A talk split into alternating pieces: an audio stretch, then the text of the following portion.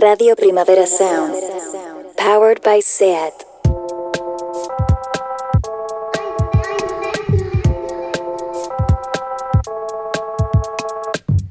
Hola a todas, bienvenidas a Dentro. Hoy hablamos de neuras.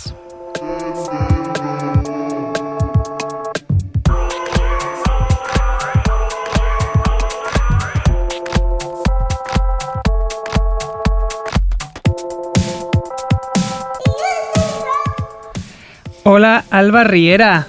Hola Iñaki, ¿Qué, tal? Com estàs? Fatal.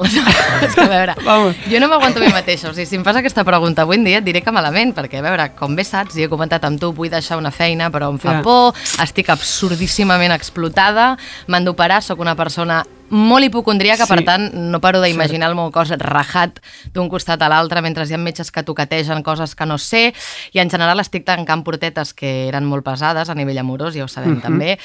O sigui que, que entre tot això i que tinc certa tendència a l'obsessió, bastant important, diguem que estic penjant d'un fil. Bueno, pero eh? entonces el tema O sea, de hoy del programa te va al pelo, Sí. básicamente. Sí. A, a mí también, la verdad es que yo me encuentro fatal. O sea, No t'ho he preguntat, però de- m'encanta que tu mateix ho No de diguis. fiebre ni nada, sino de yo en general me encuentro mal, ¿sabes? En cuanto a diagnóstico beda del ático. Y empiezo a entender que la, la ansiedad va a formar parte de mí hasta el día que me vaya de, de este nuestro planeta. Pero bueno, em, el tema de hoy nos va a los dos que ni pintado, porque hoy hablamos de neuras, de salud mental, de obsesiones, ansiedades, porque ¿por qué íbamos a hacer un programa de algo bonito y luminoso, de entretenimiento? ¿Para qué? ¿Para qué? Que també et diré que, clar, jo ben t'he explicat que estic malament, m'estranya molt que no m'hagis fet la pregunteta de T'has pensat en a teràpia? Clar. No? Aquesta pregunteta que ara està tan de moda i que, fa utilitza, que utilitza tothom, de la qual estic una mica cansada, perquè Ja. no, ara no puc anar a teràpia perquè no tinc ni temps ni diners, o bueno, és igual.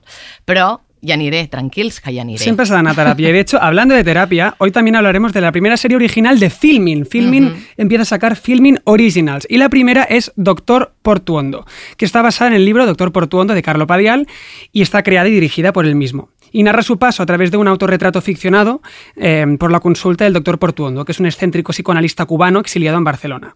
La serie se estrena a finales del mes de octubre en Filmin, como no, y hay que verla. Y como no, hoy, como hablamos de neuras, pues nos venía al pelo también. ¿Y quieres presentar tú al invitado ahora? Que ya te digo, después de la, de la intro que acabo de hacer, No, poca- poco enigma, pero hazlo así como de ¿Qui manera épica. Como hemos ensayado, Alba. ¿Qué será? Pues hoy nos acompaña Carlo Padial, que es, atención, escritor, realizador, guionista y más cosas. Es el autor de libros como Dinero Gratis y Erasmus, Orgasmus y otros problemas. De hecho, también debutó como cineasta con Mi Loco Erasmus y ha dirigido la película Algo Muy Gordo, que protagoniza con Berto Romero, como os decía, entre otros em, trabajos y proyectos. Su último libro es Doctor Portuondo, que sacó con Blacky Books hace unos años y que actualmente se ha convertido pues, en esta serie de la que os hablamos y que estrena próximamente Filming y que sobre todo nos servirá hoy como hilo conductor del programa. Hola, Carlos. Ya, ya puedes desvelar que estás aquí entre nosotros. Eh, ¿Qué tal? ¿Cómo va? Muy bien. Muy contentos ¿Quieres de que te volvamos aquí. a decir cómo estamos? No, no, no, está muy bien la presentación. Me alegro de que no hayáis tirado de mi Wikipedia, que es, es espantosa. ¿no? Lo descubrí hace unas semanas que tenía una Wikipedia. En mitad de una videollamada, eh, alguien compartió pantalla. Mm. Y es, es historia totalmente real. Y, y- y una de las pestañas, el tío me había estado buscando antes de la videollamada. Y al compartirlo vi y pensé, hostia, este hijo, este hijo de puta, ¿por qué me busca? Y, por- y- aún más importante, ¿por qué tengo una Wikipedia? Y corría, corrí en el transcurso mismo de la videollamada a ver qué coño habían puesto de la Wikipedia, porque no, no, no sabía que tenía ¿Era cierto lo que había? No, era todo horrible. Era, estaba, la foto está mal, todo está mal. Y, y le da además mucho énfasis a que yo me dediqué al mundo de los cómics, cosa que es cierta, pero hace mil años y ya es como de otra vida. Y, y ahora me, me- me genera mucha neurosis, el, el- nunca mejor dicho para este programa, que, que la gente ahora, a raíz de la serie, acuda a esa Wikipedia hecha con muy mala leche. Para, pero veo que vosotros no lo habéis hecho, o sea que, que está perfecto. Te, te podemos hablar a esta persona que te ha hecho la Wikipedia y decirle, oye, que tenemos una versión mejorada. Exacto. Bueno, lo hace mal- mala gente, mala gente. O sea, yo creo que una persona normal no hace una No hace una Wikipedia. Wikipedia. No. Pues presento a la segunda Sí, invitada, tanto. ¿vale? Ella es, atención, porque hoy puede haber un poco de lío en el, en el Sí. plató, en el estudio, porque se En llama. Alba Riera y no es Alba. No, ¿ves? Ya me he No, liado. pero Ya me he ya- liado, ya me he liado. Eh, Esto de verdad que no, era, no, no estaba No, está ensayado. Entenderéis la confusión, ¿vale? Nuestra segunda invitada de hoy es Alba Rivas, que no Riera. Y Alba Rivas es muchas cosas. Es Yo actriz- no, ¿no? Yo pocas. Tú pocas, pero nuestra invitada muchas. Eh, es actriz de cine, teatro y televisión. Alba es la persona que se esconde tras esos ojos azules que has podido ver en proyectos como Cojo Aliento porque esta chica estaba en todas partes. Vas a flipar. Ha estado en Barcelona Nit d'Hivern, Citas, El cadáver de Ana Fritz, El barco, XP3D, 100 metros, Las chicas del cable, El. Ministerio del Tiempo, Diario de una ninfómana. Y de hecho, de hecho ayer... Bueno, pues muy pocos, es muy joven. Y de hecho ayer estrenó serie en TV3, sale en la nueva serie uh, L'última nit al karaoke, o sea que está en todas partes. Y además de actriz, también es poeta. Publicó un libro de, de micropoesía y fotografía junto a Martina Matencio, que es una fotógrafa, y también es empresaria. Acaba de fundar Parda Objetos, que es una empresa de mobiliario en la que crean piezas de cerámica únicas hechas a mano y que lo está empezando a petar. Y de hecho, voy a confesarlo, Alba Riera quiere un parda Sí. en su vida. Avui. Me lo ha confesado esta Em, mañana. Estic a punt de prioritzar un part de la meva teràpia. Imagina't. Eh, Alba es eso y mucho más, y además de eso también tiene un discurso de los que da gusto oír, pero ¿para qué te lo voy a contar yo si esté ahí aquí para demostrarlo? Bueno. Hola, Alba Rivas, ¿cómo estás? Hola, què tal? Molt bé, molt contenta d'estar aquí amb vosaltres. Y nosotros de que estés, pues, Fetes les presentacions, jo crec que podem començar. Entremos en la Vinga, tertúlia. una cançoneta per introduir. vamos allá. Estoy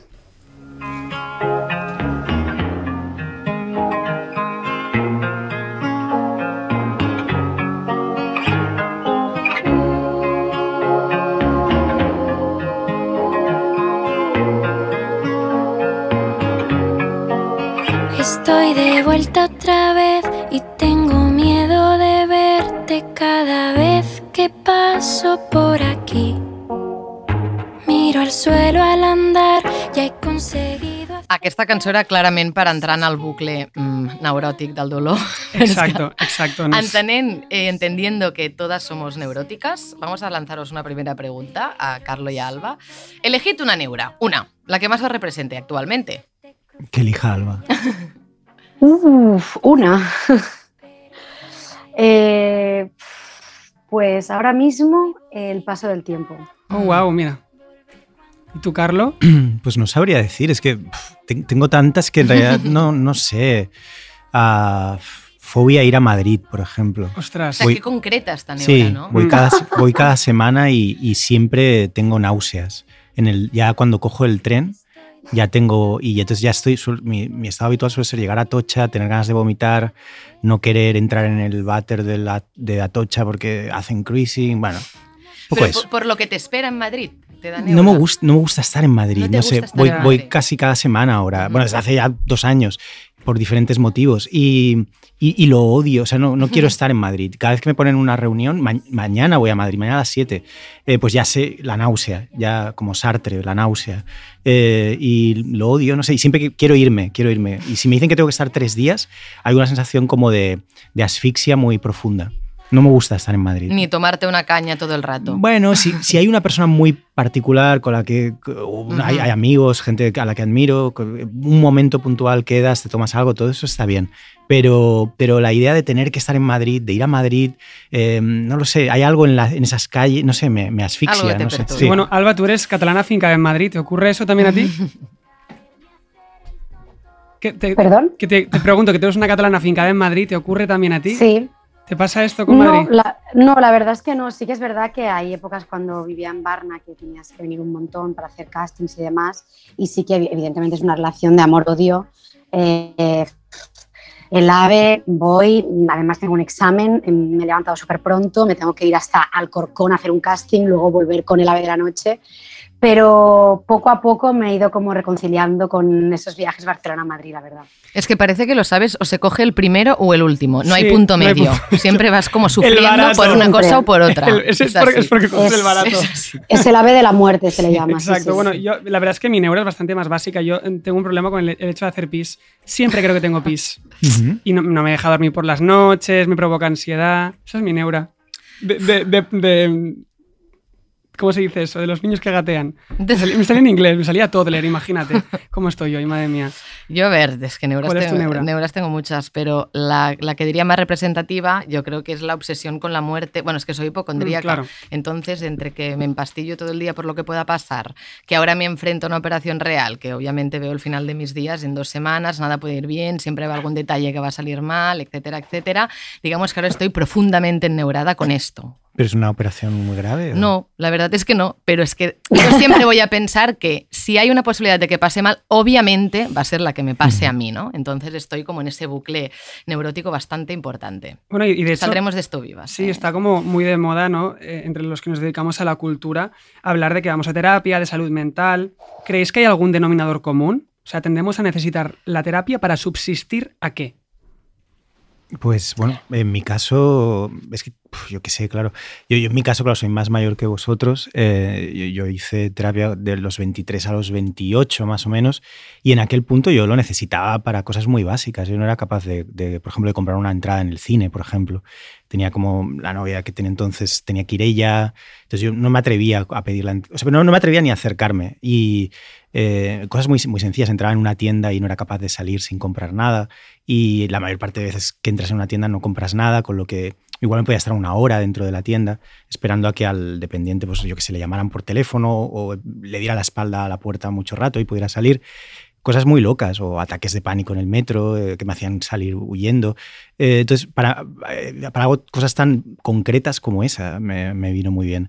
Hoy seguiría haciendo porque, porque a medida que vas cambiando, en diferentes momentos de tu vida lo puedes necesitar. Ahora tengo dos hijos muy pequeños y, y veo en ellos eh, nacer conflictos que en el fondo vienen de mí y eso también me parece muy jodido y también me gustaría hacer terapia para intentar intervenir en esa dirección. Eh, puedo ver los conflictos formarse en tiempo real, como si fuera un canal de Twitch, pero no es un canal de Twitch, son mis hijos. Estoy viendo ahí los daños irreparables. Eh, entonces, en cada momento, también creo que, que, el confinamiento nos ha acabado de hundir y todo el mundo que conozco a mi alrededor está totalmente desquiciado. Totalmente. Totalmente. Sí, sí. Hay un desquicie generalizado y como que parece además que no, no haya formas de salir de ese bucle. O sea, como que ya ni, siquiera con la gente a nuestro alrededor tenemos soluciones. Antes de aquello de tomamos unas birras y arreglamos el mundo, nadie sabe arreglarlo ahora, ¿no? Mm. Yo creo que una sensación de Sí, y la gente ha salido muy desquiciada también desde el confinamiento. Creo que ese tiempo que se suponía que, te tenía que hacer mejor y tal, para nada. Solo en realidad lo que te ha dado es una especie de sensación como de lo que en psiquiatría precisamente se le llama acting out al salir, que es la sensación de tengo que reparar mil cosas. Es decir, todo el mundo se está cambiando de piso, de pareja, eh, se está yendo de Barcelona o de cualquier otro. Se están tomando decisiones como muy de calado y normalmente en psiquiatría cualquiera sabe que normalmente las acting outs siempre son decisiones más bien estúpidas. Con lo que ahora mismo lo que estás viendo es un zigzag de estupideces. Yo el primero, ¿eh? me, he cambiado de piso y me, me retiraría de la mitad de cosas que hago, en fin. En tu caso, Alba, ¿para qué acudes a terapia? Bueno, yo creo que básicamente como todos los mortales para ir sustentando el peso de la vida en general, en cada etapa, pues en la adolescencia, eh, luego cuando ya empiezas a entrar en la adulta, que es un marrón que flipas. Sí que es verdad que creo que en nuestro sector, eh, siendo actrices, como la materia prima con la que trabajamos somos nosotras mismas, eh, ahí tienes ¿no? un tete a tete contigo misma mucho más heavy, sumado a que la interpretación es un mundo absolutamente precario, complejo y loco en sí, la forma que tiene. O sea, es, una auténtica locura. O sea, te estás examinando continuamente, alguien decidirá cuándo trabajarás y cuándo no, no tiene nada que ver con, tu, eh, con tus capacidades y con tus habilidades. Eh, cuando trabajas ganas pasta, cuando no trabajas no ganas nada, cuando trabajas no tienes tiempo ni vida, eh, cuando no trabajas tienes todo el tiempo del mundo es imposible vivir así, o sea, realmente es, es una locura. Y creo que no es casual que sí que nuestra profesión, como es de los sectores donde más eh, ¿no? se habla y se estila el ir a terapia.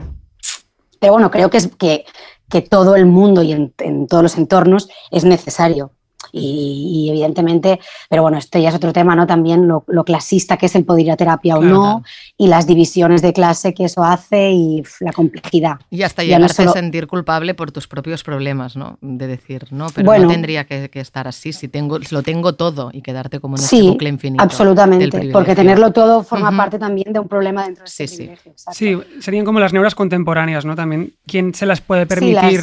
Tener, ¿no? La gente con privilegios que de repente tiene espacio para preocuparse por otras cosas que no sea algo tan básico como techo y comida, ¿no? Em, Exacto. hay, hay, una cosa eh, que, que, le pasa a tu alter ego en la serie, Doctor Portuondo, Carlo, y es el querer gustarle al terapeuta. Que entiendo que como el libro está basado en una experiencia personal, quizá también te pasó a ti en la vida real. A mí me pasa mucho que quiero hacer bien el proceso de terapia, quiero gustarle a mi terapeuta, quiero ser el mejor paciente que tiene. Y eso lo vi que, también le ocurría al personaje, ¿no? al protagonista de la serie. Y el otro día le dije a mi terapeuta que era curioso porque yo sentía que ella para mí era como familia, porque yo le pagaba para ello y que eso es un vínculo como que se genera como muy íntimo, que a mí me mueve cosas como muy puras, evidentemente esta persona tiene que cobrar por arreglarme o ayudarme o acompañarme en el proceso. Pero era como muy extraño para mí el hecho de pensar que le estaba pagando como a un familiar mío, ¿no? ¿Creéis que hacer terapia puede ser adictivo y que puede generar dependencia? Sí, yo creo que sí. Yo conozco a gente adicta a la terapia. Sí, sí, yo también. Yo creo que sí, sí, sí. Y de todo, no sé, siempre, eso es una frase de estas como que existe, ¿no? Como que hay que ir dándose como respiros de terapia o hay que ir como cambiando de terapeuta cuando ya has cruzado como esa línea de confort, que te sientes como con tu terapeuta como si estuvieras en, tomando unas cañas y o que tal. ya sabes incluso lo que te dirá. Sí. sí. Sí, yo creo que sí, sí, sí, porque también hay algún momento que a mí, por ejemplo, en mi propia experiencia, me ha servido el soltar un poco esa, esa zona donde me siento como en confort y que me estoy revisando y ya decir, bueno, suelto esto, ¿no? Como sacar las rudetas de la bici con expatita, ¿no? Y decir, bueno, ya ver, ahora ya, si todo esto lo puedo poner en práctica ya, yo me vi conmigo y ya soy súper autosuficiente. Sí, yo, en mi caso, partiendo de esto que comentas, en mi caso, claro, yo, me he relacionado, soy hijo único y, me he relacionado siempre con el mundo en base al ingenio, ¿no? O sea, es como la herramienta que me ha servido para, para todo en realidad desde que era pequeño, es decir, no, no había nada más, no, no, no, había una gran comprensión tampoco del exterior. Ni, entonces, la, casi la, única, la única salida o el único elemento que me permitía eh, entablar eh, conversación con el exterior era mediante ideas o mediante ingenio o mediante aquello que yo consideraba ingenioso. Y entonces, claro, el primer mecanismo al hacer terapia con alguien a quien admiraba mucho, como era el doctor Portuondo, Em, era intentar demostrarle eh, lo ingenioso que era, del mismo modo que cuando uno publica un libro hay ese mismo mecanismo o una película. O...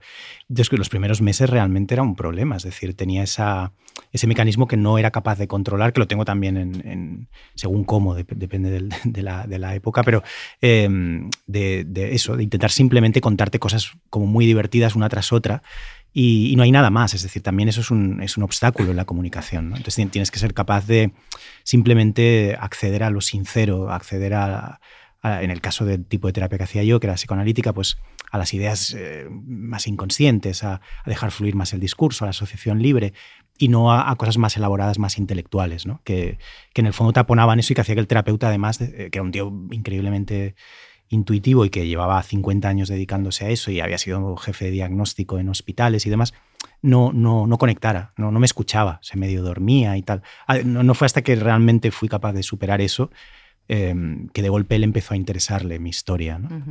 Que me parece muy fuerte esta sensación de que se medio duerma un terapeuta, de hecho, porque una de las cosas que pueden generar dependencia, una es que te escuche más o la otra es que te hace sentir importante. O sea, al final un terapeuta te presta atención y hace sentir que no eres, te hace sentir que no eres uno más, ¿no? que tus problemas están bien, merece la pena escucharlos y tienen una intensidad. Em, de hecho, yo me acuerdo un día que un terapeuta mío me dijo que yo al final, al fin y al cabo era una hormiga y me enfadé en plan hormiga tú, tío. O sea, yo no soy ninguna hormiga. Me has estado diciendo que soy una leona, ahora soy una hormiga. Yo creo que soy pantera. Claro, Entonces creo que, debe ser ahí em, un punto también de, inflexión, querer que tu terapeuta te preste más atención. Sí, total. total. Iñaki hablaba ahora de pagarle al terapeuta y, eso me hacía pensar por su trabajo, por su ¿eh? trabajo, claro, pero que en cierta manera la terapia puede incluso convertirse con un gran aliado del capitalismo, ¿no? Y a eso que me refiero. Al final lo que te hace es preparar para prepararte para sostenerte en el sistema y sobrevivir, sobrevivir en él de una forma entre comillas sana o funcional, ¿no? En vez de combatirlo, es decir, parece que si no haces terapia no hagas nada y al final, en lugar de quemarlo todo, que igual sería una de las emociones que te saldrían más intuitivamente, lo que hacen es que medites o leas libros para encontrar la mejor versión de ti mismo, ¿no? es, como que de repente la terapia te cura las heridas que te ha provocado el sistema, te pone como la tirita para que puedas seguir jugando en él. ¿No creéis que a veces racionalizar todas estas cosas sin dar renda suelta a la, emoción como la rabia o el dolor puede llegar a ser inmovilizador? A mí me encanta este tema. Pues porque rienda suelta la emoción. No, porque, porque acabas de hacer una reflexión a la que estoy totalmente de acuerdo que bueno, todo es muy complejo y hay muchas capas, pero evidentemente hacer terapia sí es para revisarnos, para ser nuestra mejor versión, mejores personas, para aprender a vivir en este mundo tan complejo. Pero también me pregunto muchas veces, ¿no? Si también es una manera de tapar y de, que todos podamos eh, convivir a nivel social en una ciudad de cemento donde hay eh, semáforos en rojo para que paremos y hay contenedores para reciclar y hay Claro, em, supongo que si viviéramos en nuestra esencia, en el campo, eh, mucho más conectados a la raíz en todos los sentidos, a la raíz eh, radical y a la raíz mm, de la alimentación, de la tierra, de muchas cosas, supongo que no entraríamos en todo esto. Entonces, creo que, o sea, yo evidentemente creo que la terapia es súper necesaria, pero creo que también es muy necesario mantener un instinto. Em, no, no, no quiero parecer ahora aquí una, una super incendiaria de la vida, pero sí que creo que hay ciertas emociones que tenemos que transitarlas y que quemar y el fuego a veces está bien y que, y que el pensamiento crítico tiene que estar siempre ahí sin que nos no, sin caer en una cosa de dormirnos en estas sesiones terapéuticas y salir y sí meditar y todo en estado zen. Claro, es perfecto, es maravilloso. Yo no quiero que me salgan tumores por estar histérica con la vida, pero creo que la flama a veces tiene que estar ahí.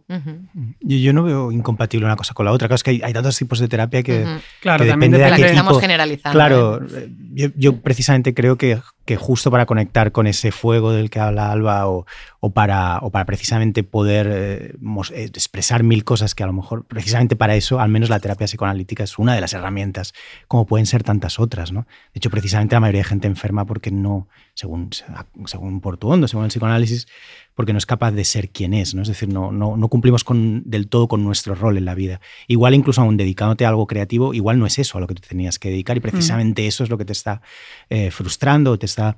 Yo, yo, no, yo no veo tanto esa distinción y luego respecto a lo que comentabas del, del, tema del dinero y terapia, que es un tema muy divertido, y, especialmente a mí que me gusta el humor de tradición judía y van siempre ligados en, esa tradición.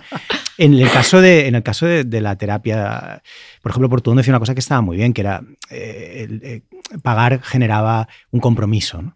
Y, y, hablando de algo puramente práctico, ya no sin necesidad de introducirle ningún discurso adicional con el que podemos estar de acuerdo, es cierto, es decir, si, la, si esa misma terapia por a la que yo asistí durante cinco años hubiera sido gratis, no hubiera habido el mismo compromiso, ni probablemente hubiera habido los mismos resultados. Otra cosa es lo que comentabais al inicio, de que es cierto que si no lo puedes pagar, eh, va a quedar fuera mucha gente y, eso, es, eso no está bien, eso es terrible. Eso es... Mm. Entonces, bueno, no lo sé. Hay muchos tipos de terapia. Yo, creo que hay, como, como, dice Alba, hay terapias como que en el fondo tienen algo de, continuador del narcisismo, es decir, que te preservan en esa especie de estado, eh, o, como decías tú, que te permite como darte herramientas para seguir produciendo o para seguir... Eh, dando vueltas en la rueda, pero justo al menos la terapia psicoanalítica lo que a mí me interesaba era la capacidad de, encontrar tu forma real, es decir, de quién eres realmente. Creo que ese es el, verdadero reto. Claro, porque te hace conectar con, el inconsciente, ¿no? Claro, y eso te va a llevar mucho tiempo, ¿no? Y requiere mucho tiempo. Por eso las terapias psicoanalíticas también, entre otras cosas, son poco populares porque menos de dos, tres años no, vas a sacar nada en claro. ¿no? Hay varias escenas en la serie Doctor Portuondo, que son de mis favoritas, en las que la novia del protagonista, que está interpretada por Olivia del Can, de repente como que no le reconoce y no, no sabe si habla él o habla el terapeuta, ¿no? Y se pone de los nervios. Muy bueno. ¿Os ha pasado alguna vez que os habéis despersonalizado un poco por la terapia? Es decir, que habéis empezado a repetir frases como mantras sin saber muy bien qué hacéis ni qué estáis diciendo o que le ha pasado a gente a vuestro alrededor y dices, em, ¿qué me estás contando? Yo desde que hago terapia digo, uso mucho la palabra transitar. Uf, qué horror. Que antes no la usaba nunca. Ahora transito cosas. ¿A vosotros os pasa? Bueno, sí, sí, claro. Yo, eh, claro, la serie y el libro están toman cosas que he vivido, no, no directamente, pero sí que es cierto que, que a veces, por ejemplo, mi novia Desiree, que, que es Desiree de Fez, que tiene aquí también el programa de Marea, Nocturna. que es magnífico, a veces me dice, hostia, no sé si me estás hablando tú o me está hablando el doctor Portuondo. Y, con la cosa agravante de, con el agravante de que Portuondo está muerto. Es decir, lleva muchos años muerto, lo cual le, añade una fantasmagoría rara. Em, esto obedece, claro, a que cuando tú haces terapia, si esa terapia es fructífera, al menos para ti, em, en el fondo lo que se produce es una especie de trasplante de super yo, si hablamos en términos psicoanalíticos, es decir, te trasplantan el conjunto de normas que tú has heredado de tus padres y de tu sociocultura anterior y idealmente, o eso uno quiere pensar, te ponen eh, un conjunto de reglas que son los de tu terapeuta, que no van a ser perfectos nunca, nunca va a ser perfecto, pero siempre va a ser un poco mejor que la familia increíblemente neurótica y jodida de la que vienes, al menos en mi caso. Por lo tanto, es normal agarrarse a eso, ¿no? Y es normal que en cierto modo se modifique y, se produzca eso, que también se produce en, el ámbito de las parejas, por ejemplo. ¿no? Yo vivo con una crítica de cine y, al final tengo también otro super yo ahí. Es decir, cuando vamos al, cine estoy pensando, ¿qué estará pensando de Siré?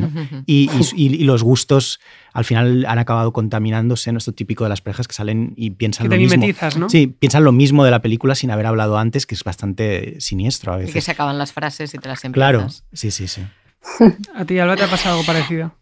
No a nivel como de discurso, pero sí que me pasó cuando empecé con, con mi última terapeuta a trabajar, que había como bastante ejercicio práctico y sí que en mi primer mes me vi como yo saliendo de terapia y poniéndolo en práctica como con colegas hasta que dije, ¿qué haces? O sea, tú no eres nadie para, ¿no? Había como una curiosidad un poco, mm. a lo mejor como un poco de morbo, como de, vale, hemos hablado de este concepto, me ha hecho este ejercicio y como no sin buscarlo, pero en, hablando con una colega, me compartía alguna cosa que le pasaba y era como, vamos a poner en práctica esto, vamos tal, y era como, ¿qué haces? O sea, corta esto.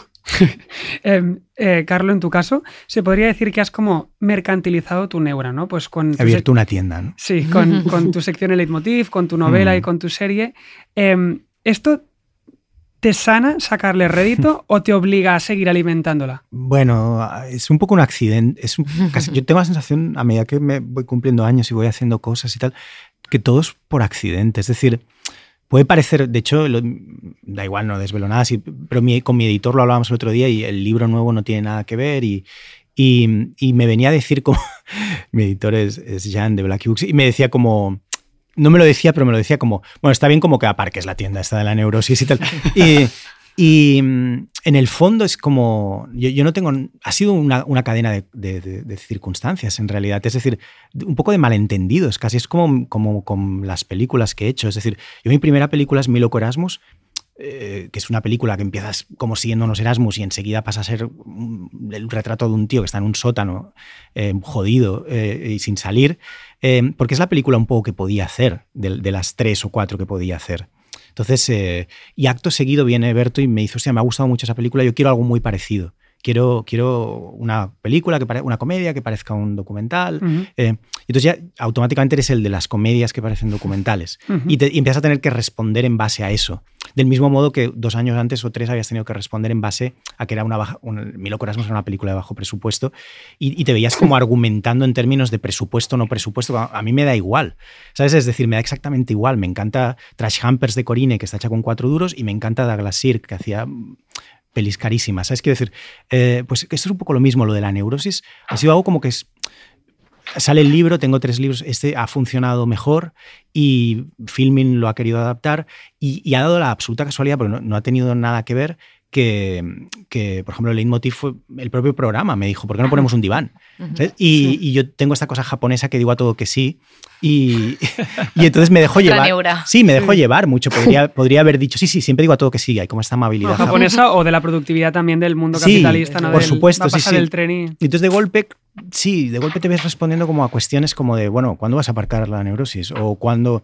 Y es como, bueno, no, es que se ha dado así. O sea, probablemente si hubiera podido producir una determinada película que, que, que escribí justo después de Milo Corasmus aun cuando acabé haciendo algo muy gordo, estaríamos hablando de otra cosa. ¿no? Y ahí no he tenido nada que ver yo. Es decir, es un poco el exterior que te va condicionando. ¿no? Y Paul Rader, por ejemplo, el maravilloso guionista y director de cine, lo contaba en una entrevista, no sé si en Collider o, en IndieWire o donde, que decía, la primera película que haces o lo primero que haces te condiciona mucho. mi primera peli tiene este híbrido raro de primera persona, documental y, comedia, y, y, las primeras cosas que he hecho en humor pues proyectan quién yo soy, que efectivamente soy una persona neurótica, pero, pero hay como cinco o seis vías más que todavía no has podido explorar, ¿no? Con lo que uno a veces se ve respondiendo a cosas que en las que en realidad no tiene mucho que ver. Y que al final yo creo que también hay un punto que es como de qué quieres que hable si no, hable de, si no hablo Claro. de mi hijo. Hmm. ¿no? Claro, el, el arte siempre tiene que partir de un... Bueno, puede una no hacerlo, pero eh, cuando sí que es verdad que cuando hay discurso detrás de la idea, ¿no? De que tiene ciertas capas, a veces es cuando se convierte en algo mucho más universal. Eh, Alba, en tu caso, por ejemplo, con, con la, aventura de Parda, que emprendes como empresaria, eh, ¿ha avivado nuevas neuras de empresaria o ha neutralizado algunas que hacían tu existencia más incómoda? Eh, sí, yo creo que ha neutralizado más que avivar otras, porque al final he empezado un proyecto desde un sitio práctico, sin teorizar en absoluto, con una colega, Cala, que es mi socia y amiga. Eh, no sabíamos dónde nos estábamos metiendo, era un mundo absolutamente nuevo, fue algo como intuitivo y eso es maravilloso porque te metes ahí y luego ya van, ¿no? ya van llegando las preguntas y las dudas, pero ya estás en el camino y vas resolviendo. Mm. Eh, me ha dado muchísima más tranquilidad que neuras, sobre todo porque necesitaba de alguna manera tener algo que fuera mío, que dependiera de mí, que no... O sea, llevo desde los 18 años currando como actriz, entonces todo está afuera, ¿no? Y, y necesitaba algo de adentro mío. Eh, entonces, me ha dado mucha tranquilidad, mucha. Am, los dos os dedicáis como a varias cosas, ¿no? Re- en el caso de Carlo, pues eh, guionista, escritor, también hace secciones en la tele, también ha estado en radio. Sí. En el caso de Alba, pues empresaria, artesana, actriz, Poeta. poeta. ¿En algún momento sentís el síndrome de la impostora haciendo tantas cosas y diversificando tanto? Bueno, yo es que no hago tantas cosas, o sea, esto sería Hombre, un poco... pues, la hombre, perdona. ¿qué quieres que te diga? Por Eh, encima de la media, diría yo. Saqué un libro y fue súper random porque Martina me lió, fue como una casualidad de la vida. Pero escribes No. micropoesías, estuviste escribiendo Pero- micropoesía pero- mucho ah, tiempo. en la intimidad. O sea, como a cenar el catalán. O sea, fue, fue Martina que vino a robarme mi material y me dijo, venga, vamos a publicar algo juntas. Pero ahí sí que me siento absolutamente eh, una farsanta porque mm, es algo que no, que no hago como de puertas para afuera. Eh, actriz lo hago cuando, pues cuando me dejan, o sea que es algo que está puntual también en mi vida. Y lo que sí que me pasó con Parda es que una vez ya vimos que el proyecto existía y era una realidad y pues íbamos a aparecer en el mercado y vamos a ser eh, entrepreneur, estas palabras tan heavy que jamás hubiera dicho que estarían en mi vida. Es que qué Sí vértigo. que tuvimos una crisis muy fuerte con el tema de, bueno, mm, nuestros productos eh, van a ser productos caros, porque el material es súper caro, porque lo hacemos todos nosotras, porque tenemos que pagar un taller, porque los materiales son caros. Y ahí sí que tuve una crisis súper, súper, súper fuerte. Supongo que salió ahí mi clase. Mm, sabiendo que, que yo soy de clase obrera y que comprar locuras de estas de 300 pavos es como wow, y ahí sí que tuve una, una, dicotomía, interna ¿no? Sí, una dicotomía muy fuerte y sí que en algún momento, como todos los meses que estábamos con el lanzamiento del proyecto y todo, mañana ya se sube la web y hay que poner ya los precios sí definitivos, era como que no dormía por las noches y me veía yo como, bueno, de hecho ya lo he dejado de hacer, pero lo he estado haciendo durante un tiempo cuando la gente me preguntaba, bueno, ¿y los muebles tal y qué precio tienen, era como, Vale, tengo que justificarme, o sea, tengo que decir, les tengo que explicar lo que cuesta hacer todo esto, les tengo que decir la de horas que yo paso en el taller, lo que me cuesta el taller, porque es muy importante, el taller es muy caro, o sea, como justificaba todo y luego decía, bueno, y el parda este, de este tamaño, cuesta 400 euros, ¿no? O sea, y ahora ya está, ya me he relajado, pero... pero sí, Neuras, neu- hay neuras por todas Neuras. partes. Bueno, es que es curioso también cómo nos enneuramos en los procesos de las cosas que hacen que casi anulen la capacidad de disfrutar el camino y que una cosa que te tendría que apetecer acaba siendo un disgusto. Esto pasa muchas veces también. ¿eh? sí, bueno, y también es como Sí. capacidad de control. Además, es como que parece que tengamos últimamente como una tendencia a colectivizarlo todo, ¿no? Y con la cultura del meme, por ejemplo, esta cosa de, de- de convertir en dominio público como la pornografía emocional que nos rodea a todos, ¿hasta qué punto es sano, ¿no? Hasta para que nos creamos que no estamos solos, que, que no estamos locos, es como esta cosa de, de hacer comunidad con algo tan loco como las neuras, ¿no? Em, ¿Creéis que se banaliza en términos como el tener ansiedad o el tener TOC? En esta cosa que vimos de internet, de hacerlo todo colectivo. Bueno, algo de eso hay, claro. eh, algo de eso hay, ¿no? Los, los hilos estos eh, de Twitter. Haciendo como una especie de directo, ¿no? De live de tu, de tu crisis de Sí, sí, ansiedad. o- vertedero de emociones. Sí. total. Sí, 100%. algo de eso hay, sí. Gente como. No sé, yo, yo recuerdo cuando, cuando tenía como 19, 20 años, me flipaba que mucha gente como se quería ir de Wise, te decía que tenía insomnio. Ujú. Ahora, por ejemplo, mucha gente. Sí, era como no, es que yo no, yo no duermo y tal. Y, y luego las conocías o a lo mejor y no, no es la verdad. O sea, simplemente Sí se iban a dormir dormían. tarde, ya está. O sea, no. Hoy ahora pasa, por ejemplo, con, con la parálisis del sueño. Todo el mundo tiene parálisis del sueño. También, no, es que yo tengo parálisis del sueño. Es como, ya, bueno, claro. Entonces, eh, bueno, eh, sí, en general, eh, digamos que vivimos en una, en una cultura, como tú dices, ¿no? en la que todo es representación. Es decir, eh, no sé, yo conozco a gente que, que básicamente posa con libros, no lee libros. Es decir, y es suficiente. Es decir, lo, lo más jodido es eso, ¿no? O, simplemente pone las pantallazos de portadas de películas y no hace falta ver las películas, ¿no? Y luego hablas con él un rato y dices, hostia, es que realmente vaya, agujeros, ¿no? O sea, o sea, respecto a lo que a la, imagen que tenía de ti, ¿no? O, sea, no, no sé, que, que- no pasa nada, pero entonces vivimos esta cultura de la representación y dentro de eso el tener conflictos eh, psicológicos o el ser muy neurótico, el ser, pues es una cosa como que queda muy bien, que viste mucho. Pero a la hora de la verdad, mm, no suele ser verdad. Yo, yo la mayoría de gente que yo conozco está desquiciada, pero a la vez son bastante normales. Es decir, igual precisamente lo que les desquicia es esa normalidad. ¿no? Se habla muchas veces. Sí, yo estoy. Ay, perdón, sí. No, que Alba, estoy Alba. muy de acuerdo con, con esto que estabas diciendo, que eh, como todo, ¿no? Mm, Estaba silenciado, nos hablaba de la salud mental, de ir a terapia, de a- hablar abiertamente de nuestras ansiedades, de nuestros TOCs, de todo, pero que también se ha pasado un poco al otro extremo, como de, de hablar tanto de esto y darle tanta importancia, siempre ha existido, obvio, nunca, nunca voy a ser una persona pro silenciar las cosas porque si no eh, estamos más jodidos todavía, pero que a mí me pasa que digo, pero aunque tengamos neuras, aunque sí, vamos a terapia, eh, yo a veces también tengo ansiedad y pues hago lo que puedo y tal, pero que, que somos normales, que ya está.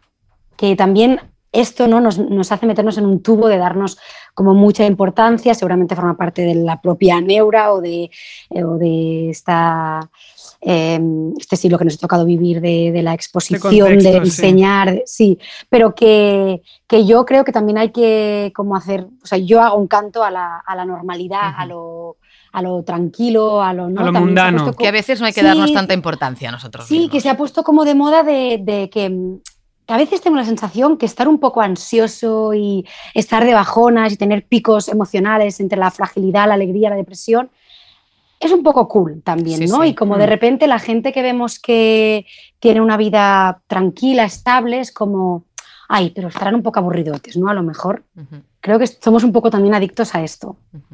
Puede ser, sí, sí, seguramente. Vamos, sí, o sea, obviamente sin frivolizar con la, con la gente que tiene, es verdad, Por problemas de supuesto. salud mental, pero sí que es verdad que hay esta cosa del regodearse muy propia en, en- en- en nuestra sociedad, yo creo.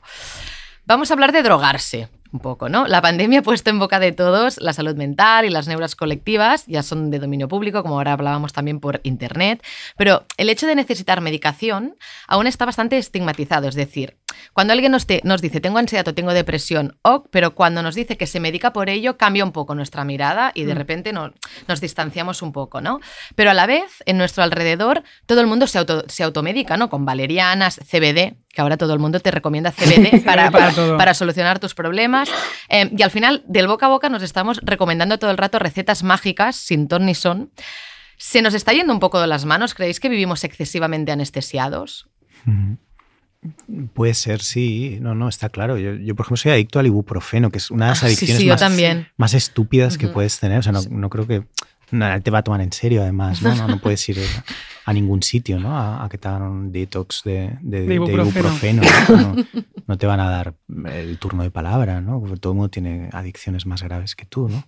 Eh, pero sí, sí, sí, es... es bueno, en general, en general yo creo que hay como esta especie de ansiedad latente por el ritmo de vida que llevamos y, y entonces necesitas estas pequeñas pastillitas, estas pequeñas... eh, y, y, sí, ¿no? Y, y, es cierto que cuando se, se, cita la idea de la medicación ya severa, eh, no sé, del tipo que sea, antidepresivos o en general ya piensas como, wow, eh, bueno, tú estás un poco ya mal. El problema ¿no? es más real, sí, ¿no? Sí, sí, sí. No, es cierto. Yo, yo, en general, claro, yo vengo de la terapia psicoanalítica, el doctor Portuondo era, como cuenta en la serie y en el libro, era totalmente antipastillas. Uh -huh. Y entonces yo me he mantenido bastante al margen de eso. Yo vengo de una familia de súper pastilleros. Mi padre tenía los, los armarios llenos de, de medicación dura eh, psiquiátrica, le encantaba, le encantaba. Yo creo que le- él, él se, se jactaba de, de engañar a los médicos para conseguir buenas recetas. Anda, qué entonces- listo. Y entonces tenía siempre de todo. Y, Claro. y además le daba amigos. Y con lo que yo, yo vengo de una. Pequeño traficante. Sí, ¿eh? ven- vengo de una casa así, con lo que, un poco como se dice en en psicoanálisis, dice la formación reactiva, que es irte al otro extremo. Y, Mm. y en general, hasta los 30, no solo no tomaba pastillas, sino que no bebía alcohol. Hasta los 27, 28, no había probado ningún tipo de drogas, jamás había qué fumado. bien. Sí, bueno, luego he recuperado. ¿eh? Pero- He hecho trabajo de campo Sí, para saber sí, sí. cómo conseguir el otro lado. ¿no? Mira, yo, de hecho, siempre había sido como. O sea, cero estigmatizando a la gente que de repente tenía que tomar medicación y hace como un par de años tuve como un bache bastante heavy y tanto mi terapeuta como, como mi madre, que es enfermera, como mi doctora, me dijeron, creemos que tienes que tomar medicación porque hay algo que tú estás haciendo terapia, te estás cuidando y hay algo que tu cuerpo como que no está haciendo. Y de repente me di cuenta que sí que, que yo me negaba, me nega- no quería. Y tuve un problema en contarlo a la gente, me da una vergüenza terrible. Yo que siempre había sido como abrazando la realidad de cada uno y nunca había estigmatizado a nadie por tener que tomar medicación, ¿no? Pero creo que realmente a nivel de, de raíz todos tenemos un poco ese estigma, porque a mí cuando me pasó en primera persona tenía un rechazo extremo a tener que tomar medicación. Y a mí, por ejemplo, me ayudó muchísimo a sostener, porque es que se me caía todo encima. Y añadiendo esto que, esta tendencia que, que comentabas tú de- del, que- del empastillarnos y tal, a mí, a mí me genera mucho debate, bueno, sí, el drogarnos, Sí, sí, ¿me entiendes? Eh, me genera mucho debate el tema natural versus fármaco, ¿no? Porque ahora, por ejemplo, con el CBD, yo como tengo ansiedad, pensé, "Ay, voy, a, voy a investigar un poco qué, qué onda el CBD. Y en el fondo las cosas naturales eh, no tienen prospecto y también generan enganche y también eh, generan efectos secundarios, ¿sabes? Es como que tampoco sabemos... Es que en mi barrio todo el mundo fuma marihuana o CBD Sí, o, sí. Y, y, bueno, y en todas partes, ¿no? Están apareciendo todas estas tiendas locas eh, que no pueden ser buen negocio. O sea, es, es- es obvio, son como los supermercados estos de 24 horas eh, que no puede ser, hay uno enfrente del otro, no, no es imposible, no, hay, no puede haber tantísimo consumo. Sí, yo, es que nunca he fumado marihuana ni ningún eh, nada de esto, ni CBDs, ni, ni nada, no, no sé. En general he vivido muchos años con, con fumadores de marihuana profesionales y le cogí mucha manía porque se quedaban totalmente catatónicos viendo, viendo la tele. Eh, entonces no, no sé. Es que es verdad que ahora de repente el CBD es como la droga bien llevada, ¿no? Como la gente que fuma marihuana con conciencia porque no es marihuana, entonces me la puedo tomar y se está generando ahí, hay un vacío que yo no sé, yo creo que esto va a acabar petando. Sí, y tampoco es por hacer apología, pero en cierto modo no deja de ser marihuana que le han modificado al principio activo, ¿no? Y de repente no te coloca y te relaja, pero el diazepam es un opiáceo y que en un laboratorio le han cambiado el principio activo y no te colocas, te relaja, no, no para hacer apología, ¿eh? pero como que eso es que a mí me genera mucho debate eh, el, el- el fármaco versus lo natural. ¿Tú cómo, cómo lo vives, Alba? Eh, bueno, yo, o sea, evidentemente creo que eh, lo que tú contabas es una realidad absoluta, que hay momentos que necesitas mm, eh, las pastillas y benditas sean y bendito siglo XXI y evidentemente creo que las cosas están para saber usarlas cuando toca. Pero sí que creo que estamos como en- viviendo una era en general em, con las dolencias mm, de todas las formas eh, de tapar bastante, ¿no? Como, pero porque creo que tiene que ver con que estamos como que buscamos una respuesta rápida y necesitamos que si nos duele la cabeza, pues con un ibuprofeno se nos pase ya y que si nos, ¿no? Eh, y creo que eso, bueno, eso sería otro debate, pero que creo que, mm, que a lo mejor sí que estamos un poco desconectados de, de mm, no, no, no digo, ¿eh? de, de- de vivir con el dolor, porque evidentemente mm, hay gente que lo pasa muy, muy, muy mal y, y los dolores crónicos son, son una auténtica locura. Pero bueno, mm, tengo ahí mi- mis sentimientos encontrados con estos temas de, de que sí que siento, y por mi propia experiencia, que cuando yo me han pasado cosas, por ejemplo, yo soy una persona que he tenido unos problemas de dolores de regla muy heavies y nunca he encontrado nadie en la medicina que me ayude, por ejemplo, más que dándome algo para tapar esas tres horas en las que yo tengo unos dolores que me tengo que meter en la cama desnuda porque sudo y que me quiero morir, ¿no? Entonces, eh, normalmente tengo la sensación que necesitamos como el ahora aquí tapar y que todo se solucione rápido. Es verdad que Y con sí, el- es la inmediatez, eh, no tenemos, Es la tenemos inmediatez. mucha prisa por arreglarnos. Sí. Sí, El parche. Exacto. Para cerrar, me gustaría sacar un último tema. Así un poco giro argumental, que son las nuevas masculinidades, ¿no? Porque ahora me da la sensación que Guau. como los tíos hacéis terapia y habláis de vuestros sentimientos y emociones, La deconstrucción. ¿no? Parece que se os premia socialmente, en cambio nosotras, que lo hemos hecho más bien siempre, se nos ha tachado de intensas e histéricas, ¿no? Es como nuevas masculinidades, pero nosotros intensas e histéricas. ¿Qué pensáis de esto? Yo estoy muy cansada. muy cansada ya de, de todo. Eh, la verdad, a mí me hace bien ver que a mi alrededor eh, los tíos con los que me rodeo están empezando a tomar nuevos discursos entre ellos. Lo que sí que es verdad que noto, eh, y eso mm, lo noto de casi todos los tíos con los que me rodeo, que les amo profundamente, pero lo noto, que hay como una necesidad en ese discurso de hablar sobre las emociones de reafirmarse que lo están haciendo, ¿no? O sea, las tías hemos hecho toda la vida quedando para tomar birras eh, face to face o llamándonos una hora por teléfono. Y los tíos a veces como que sí que siento que necesitan sacar estos temas más eh, como en abierto, Ujú. ¿no? Y es curioso porque observo que lo- mm, los colegas que me rodean, cuando necesitan hablar temas heavy emocionales, siguen quedando con las tías. Eh, todavía no hay como esta cosa de, de- de quedar con tíos para hablar de esto, ¿no? Sigue Ujú. siendo como un entorno femenino. Hmm. Ujú. ¿Tú? Claro, es que a mí me pilláis como en los libros estos de ciencia ficción, ¿sabes? De La noche de los trífidos, que, que alguien está que alguien está como, no se le pilla en un, no sé, La noche de los trífidos creo que va de eso, lo leí hace muchos años, pero va de un tío como que le pillan en un hospital como la llegada de los extraterrestres y al salir de golpe el mundo ha cambiado. Eh, Mm. Pues a mí me ha pasado con teniendo hijos, es decir, Mm. eh, claro, yo llevo, llevo mi, mi hijo hacer eh, ocho años en enero y, y todas estas conversaciones, eh, nuevas masculinidades o lo que queráis, y mira que trabajo en Playground, ¿no? o sea que estoy familiarizado y- y lo entiendo y tal, pero me ha pillado teniendo hijos, con lo que no... Yo solo puedo hablar de mí, es decir, yo en mi caso siempre he sido una hojita temblorosa, absolutamente, es decir, eh, no lo sé. Y, y no, no te sabría decir, he vivido siempre como muy distanciado de, de- del grupo y, Hmm. y del- y de las, y de ese tipo de conversaciones. Solo puedo hablar por mí. Soy una persona increíblemente individualista en el mejor y en el peor sentido. Con lo que yo intento ser buena persona, es decir, no eh, en- a, a todos los niveles, es decir, entonces no. Y ahora teniendo hijos estoy como en, en otro trip, por eso os digo lo del libro de ciencia ficción, como que yo estoy en una movida muy concreta que es la movida de la herencia, la movida que os decía antes, ¿no? El cómo cortar esa especie de herencia radical que también tiene que ver mucho con las neurosis heredadas. Yo vengo de una familia de absolutos locos. ¿eh? Tengo un abuelo homeless, o sea, yo- yo- mi, padre está como una regadera, con lo que en realidad el tipo de masculinidad zumbada que del que yo vengo tiene más que ver con casi con lo psicótico que no con esto de lo que estáis hablando. Y esas, esas son como mis preocupaciones, con lo que cuando he salido al exterior, cuando he podido asomar un poco la cabeza al exterior en los últimos dos años, en que los niños ya te lo empiezan a permitir un pelín más, em, hay esta cosa de ciencia ficción de encontrarme un mundo nuevo, que es, es muy bonito en realidad. Y e incluso a nivel laboral, me, me fui a Z, al grupo Z, unos años a llevar el- la parte de vídeo y ahí no se hablaba de nada de todo esto. Y al volver a Playground retomas el... el- bueno, re- presencias esta, este nuevo capítulo, ¿no? Con lo que no, no, los- no te sé decir, eh, no, no te sé decir. Yo, yo a, a mi alrededor ahora mismo estoy rodeado de gente que, que está más en, en- en otro tipo de cosas, ¿no? Están más en el cuarentazo, por ejemplo, están más como en, en hacer como cosas absurdas al cumplir 40 y algo y mm, cosas muy estúpidas y en eso es en lo que yo estoy ocupado, en intentar no caer en, en el hoyo del cuarentazo, por ejemplo, en no comprarme unos pantalones de cuero, eh, ¿sabes? En- Es que en todo cambio de etapa hay cosas tan Sí. absurdas. en- Sí. Entonces, en, en- en respecto a todo lo otro, eh, lo sigo con, con mucho interés, me parece muy guay, pero... Tú ya estabas familiarizado con Pero ya esto. estaba familiarizado. Es Claro. que realmente soy, soy una persona, con- soy como un gen recesivo. Ya, yo- o sea, ya mi primer libro, no- la, la novia que tenía entonces me dijo, hostia, es, es como un retrato muy guay como de la decadencia de- del, del hombre occidental.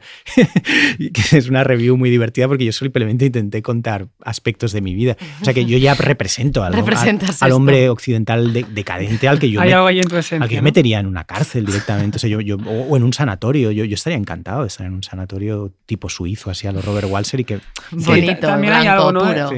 Una, una de las cosas que, que, bueno, que, que se pone sobre la mesa en este contexto de, revisión que estamos viviendo todas es esto de que a mí me, pasa, ¿no? Yo siempre me he sentido oprimido, pero soy consciente de que formo parte también de un grupo que oprime. Por mucho que yo no oprima en primera persona, soy consciente de que formo parte de una especie de manada, que son los eh, hombres cis blancos, ¿sabes? Que de repente oprimen. Entonces, es, es verdad que este contexto nos acompaña a todos en este proceso de, de- señalar, de reconocer, de, de reconstruir. Y ya para cerrar como la, la- tertulia, mm, os invito a, llevar esta reflexión a casa, que es la de si estamos destinados a ser, siempre neuróticos.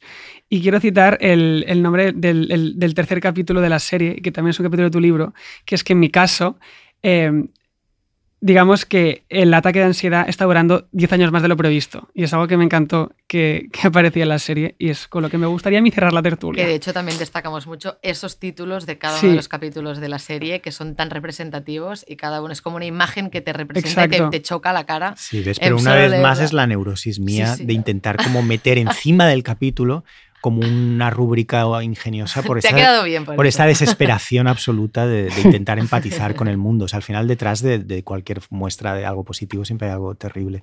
Pero sí, sí, los, los títulos de los capítulos son divertidos. Así que, Carlos, Alba, cerramos tertulia y Pero- entramos. pero entramos. no podéis respirar Scan, scan, scan. En la Green Room.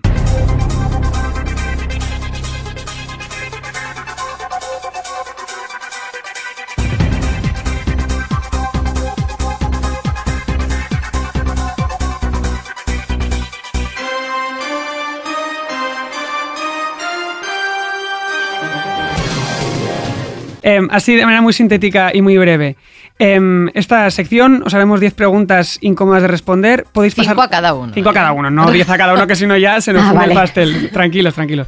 Em, podéis pasar la cabra una sola vez, ¿vale? ¿Qué es pasar la Pasar la cabra es como no responde. Iñaki, vale. vamos a dejar de decir esto Ya, porque yo- está claro que eres la única persona que, sabe lo que usa es en el pasar la mundo. cabra porque todo el mundo le pregunta, y yo también la, la primera vez, ¿qué coño es pasar Pero la no lo cabra? habéis usado nunca, lo de pasar la cabra. Nunca en la vida. Por no decir pasapalabra. No, No, pasa la cabra. Yo qué sé, pues yo qué sé. En fin, saltártela. Vale, vale. Pasar la pregunta, ¿vale? ¿Os veis capaces? ¿Sí? Bueno, lo intentamos. Alba, ¿tú te ves Bueno, capaz? Vamos allá. Veremos. Em, Carlos, la primera pregunta es para ti. Hoy hemos hablado de Doctor Portuondo, tu serie y libro. Como escritor del libro y creador y director de la serie, ¿qué es mejor, el libro o la serie? Es que son totalmente diferentes. Si quieres que te responda sin pasar la cabra, eh, eh, son- y ya sé que estas cosas buscan como la velocidad y tal, Sí, pero claro. la respuesta más corta es que creo que existen en ámbitos totalmente diferentes. Y lo creo de verdad. Es decir, creo que el libro probablemente tiene más acento cómico y, y yo quería hacer como un libro muy ingenioso, por todo esto Ajá. que os digo, y, y también era mi primer libro en Blacky Books y no sé qué.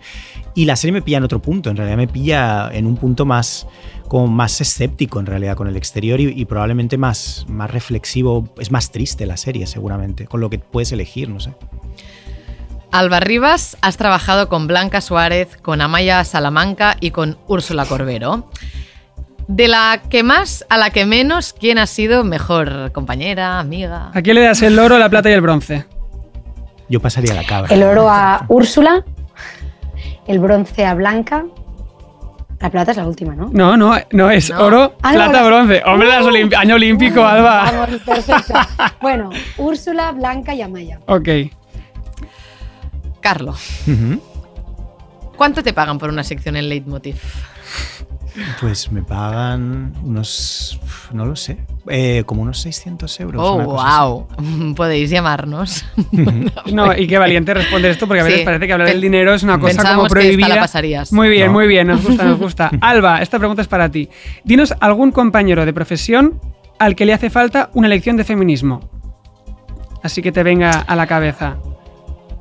Uh, Director, actor, Eh, escritor. Pues la pues sí, sí, sí, lo voy a decir.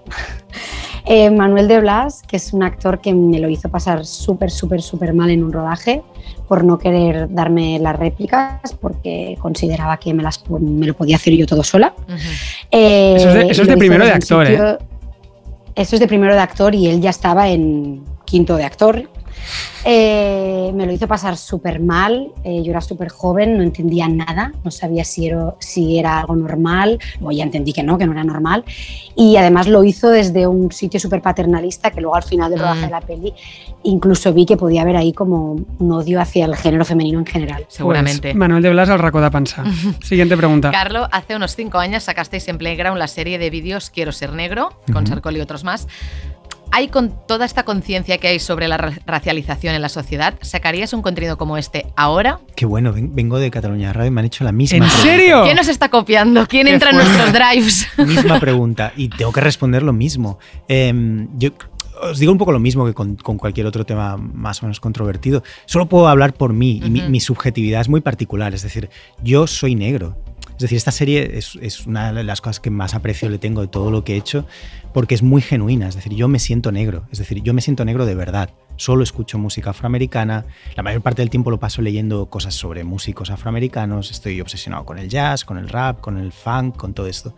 Con lo que yo haría mañana mismo una segunda parte de, de Quiero ser negro. Ujú. Eh, entiendo el contexto y entiendo, creo que no cambia para nada mi, mi amor por la cultura afroamericana, es decir, es que sintiéndome uno de ellos, es que me da igual. O sea, es, es como un caso anómalo, igual que Dave Chappelle tenía aquel sketch maravilloso, no sé si lo recordáis, de un negro que se metía en el Ku Klux Klan, eh, pero él no sabía que era negro porque era ciego, pues a mí me pasa que no soy consciente de que no soy negro. Es decir, cuando la gente me tiene que decir a veces, a veces en, en discusiones y tal, le digo a la gente como, claro, esto no lo entendéis porque sois blancos y tal. Y, y la gente me dice, bueno, tú también eres blanco. ¿Sabes? Y no me reconozco como blanco. Con lo que esa serie está hecha desde un espacio de, un- de una autenticidad absoluta y por lo tanto haría mañana mismo, eh, creo que hicimos siete capítulos, haría siete más, sin importarme demasiado qué, qué puede pasar, que hayan comentarios negativos. Es decir, eh, no, no, no me preocuparía. Em, lo que pasa es que... Aparte creo que es una serie que tiene un, un interés adicional más allá del querer ser negro, ¿no? Ujú. Que es que creo que fue de, de las primeras cosas que, Que se convirtió en virales, ¿no? se convirtió en virales, pero desde un espacio muy interesante. Es decir, en el, eh, todos estamos ficcionando nuestras vidas desde redes sociales. Y esta creo que era la primera serie que sistematizaba ese mecanismo. Y creo que tocaste algo interesante ahí. En todo caso, no nos esperábamos que la respuesta es sí porque yo soy negro. Eh, pero es la, es, es la Sí, verdad. Pam, porque yo soy negro. está. Em, a la siguiente voy yo. Sí, vale. Alba, si tuvieras que borrar un proyecto de tu currículum vitae, ¿cuál sería? Es decir, esto preferiría no haberlo hecho.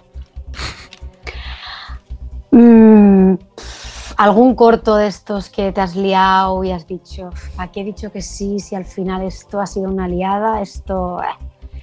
Pero.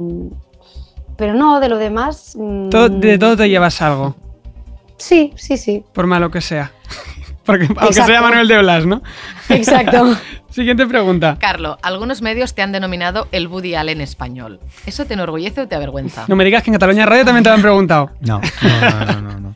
Eh, bueno, es que lo, lo siento como un artificio eh, promocional por parte de, de quien sea. No sé quién se le ocurrió. A, Es que varias, pero te lo- varias. te lo han preguntado en ¿eh? muchos Sí. sitios. Sí, ¿eh? sí, sí. O Sí. sea, cuando estábamos indagando estos días era como, pero en, bueno. en todos lados te preguntaban, el Budial en español, el Budial en es español. ¿y imposible que yo piense eso porque, porque yo que estoy todo el día produciendo, básicamente me dedico a escribir, dirigir y a hacer vídeos y eh, no, o sea, tengo un enorme respeto ya no por las personas, en general por casi todo el mundo que hace cine o que hace literatura o independientemente de sus vidas, de que estén en la cárcel o, eh, no con lo que no pienso en mis películas en relación a lo que hace cualquier otro. ¿Sabes? No, es imposible que establezca ese paralelismo. O sea, me gustaría que al, al retirarme de esto hubiera alguna película que fuera mínimamente cercana a alguna de las cosas que a mí me han gustado. Sea. Casabet, sea Bresson, sea Douglas Sirk, sea Miranda Julie, sea quien sea.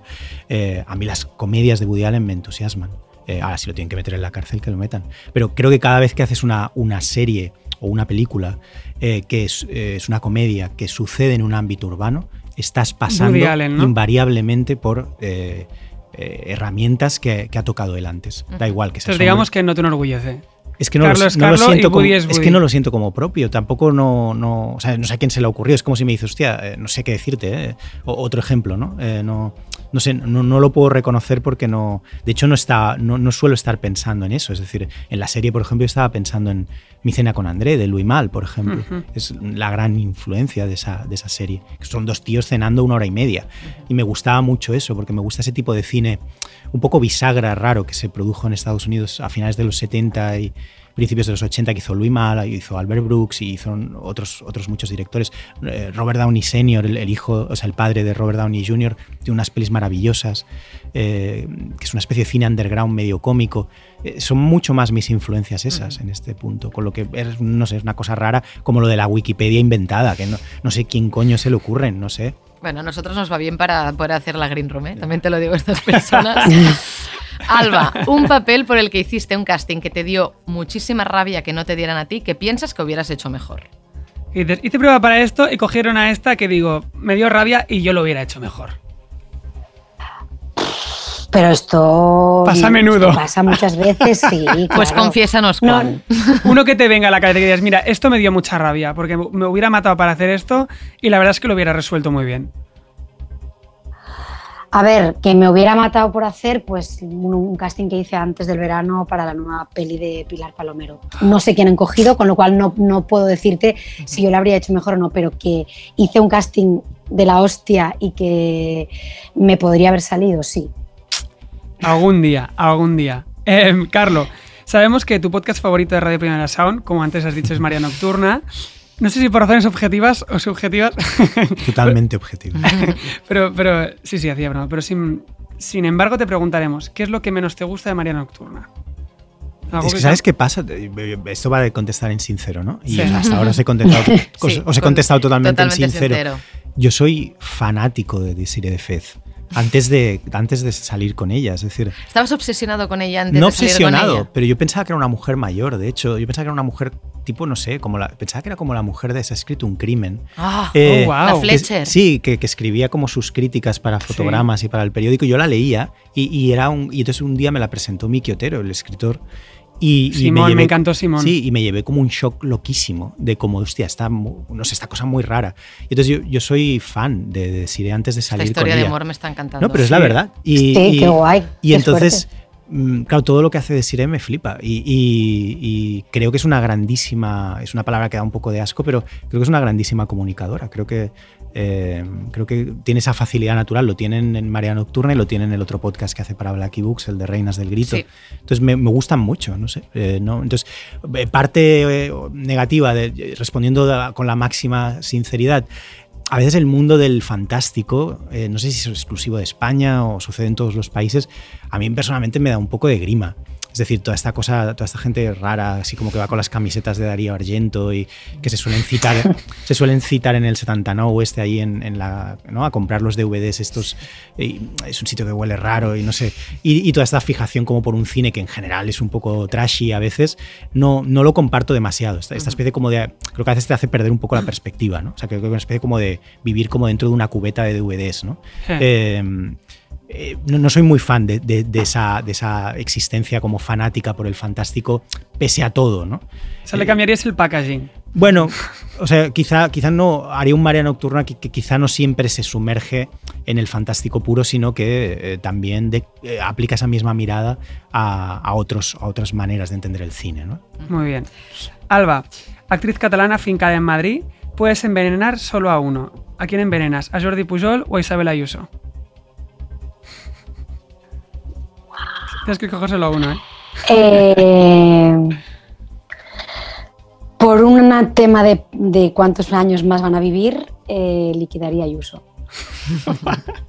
Venga, va. Acabamos con la última Con que la clásica, que la responder clásica, la que los hacemos en cada programa. Tenéis que elegir entre follar, matar o casar. Y las personas son Es decir, vamos a decir follar, matar y casar. Sí. Tienes que follar a, follarte una, a, uno a o a una, matar a otro, casar. ¿Vale? Laura Borràs, Manel Fuentes o yo le llamo Kanye West, pero ya sé que se Es llama Kanye. Kanye. Bueno, me da igual. Kanye West.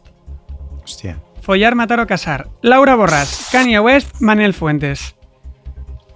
No puedes hacer las tres cosas con el- la misma o el mismo. ¿Con ¿no? quién harías con la misma? Con Kanye es West. especialmente complicada esta, ¿eh? Me- este me- programa. Le, Sí. le- le doy por salvada esta respuesta, pero me ha parecido buena. Las es- tres cosas con el mismo. Con Kanye, Kanye West. West. Muy bien. Nadie Ah, nos ha respondido. Nunca nadie ha esto. respondido a esto. Y además estoy bastante de acuerdo, podría decir. ¿Y tú, Alba? Hostia. O sea, Carlos ha Eh. decidido follar, matar y casar todo con, con Kanye. Ya, ya, ya, ya, ya. Tú puedes hacer lo mismo con, ¿En qué Manel, orden? con Manel Fuentes. Porque claro, sí. Sí, bueno, a ver quién sabe. Sí, sí, sí, claro. Eh, pasa la cabra, creo. ¿eh? ¡Pasas la cabra! Ha llegado hasta el final y, Y se va a pasar la cabra con follar, matar y casar. Porque, porque tengo un problema, soy muy mental, entonces necesito como analizarlo todo. estoy entrando en una neurosis. Bueno, no ya puedo. está, había la opción de pasar la cabra, la cogido. Sí, si no, nos puedes responder vía Twitter de aquí unos días cuando te hayas mm, Cuando haya hecho una psicoanalizado. Exacto. Cerramos Green Room, cerramos programa. Muchas gracias, Carlo. Muchas gracias. Muchísimas gracias por estar con nosotros. También muchas gracias, Alba. Os dejamos Gracias. con una canción que es La Neura Universal actual, Exacto. Que mm, sabéis que yo me he ido a apuntar a bachata, o sea, más Es neura que... que- esta, después de escuchar Nati Peluso y Zetangana, ¿cómo lo veis? Claro, es que han conseguido, han conseguido lo, lo- lo que querían, básicamente, que era que nos apuntáramos todos a bachata. Sí, claro, seguro. Eh, simplemente objetivo. recordad a todos los que nos escucháis que a los que queráis eh, ver la serie Doctor Portuondo, como está hablando yo en el programa, se estrena. ¿Qué día exactamente? Es el 29, 29 de el 29 de octubre en Filming, que vale mucho la pena. Hay que verla. Gracias, Carlo. Gracias, Alba. Eh, gracias a todo el equipo de Reprimera Sound, a los técnicos. Eh, y nada, a ti que nos escuchas. Nos vemos en el próximo. Chao. Porque pero ahora creo. Porque un milagro como tú tenido que bajar del cielo.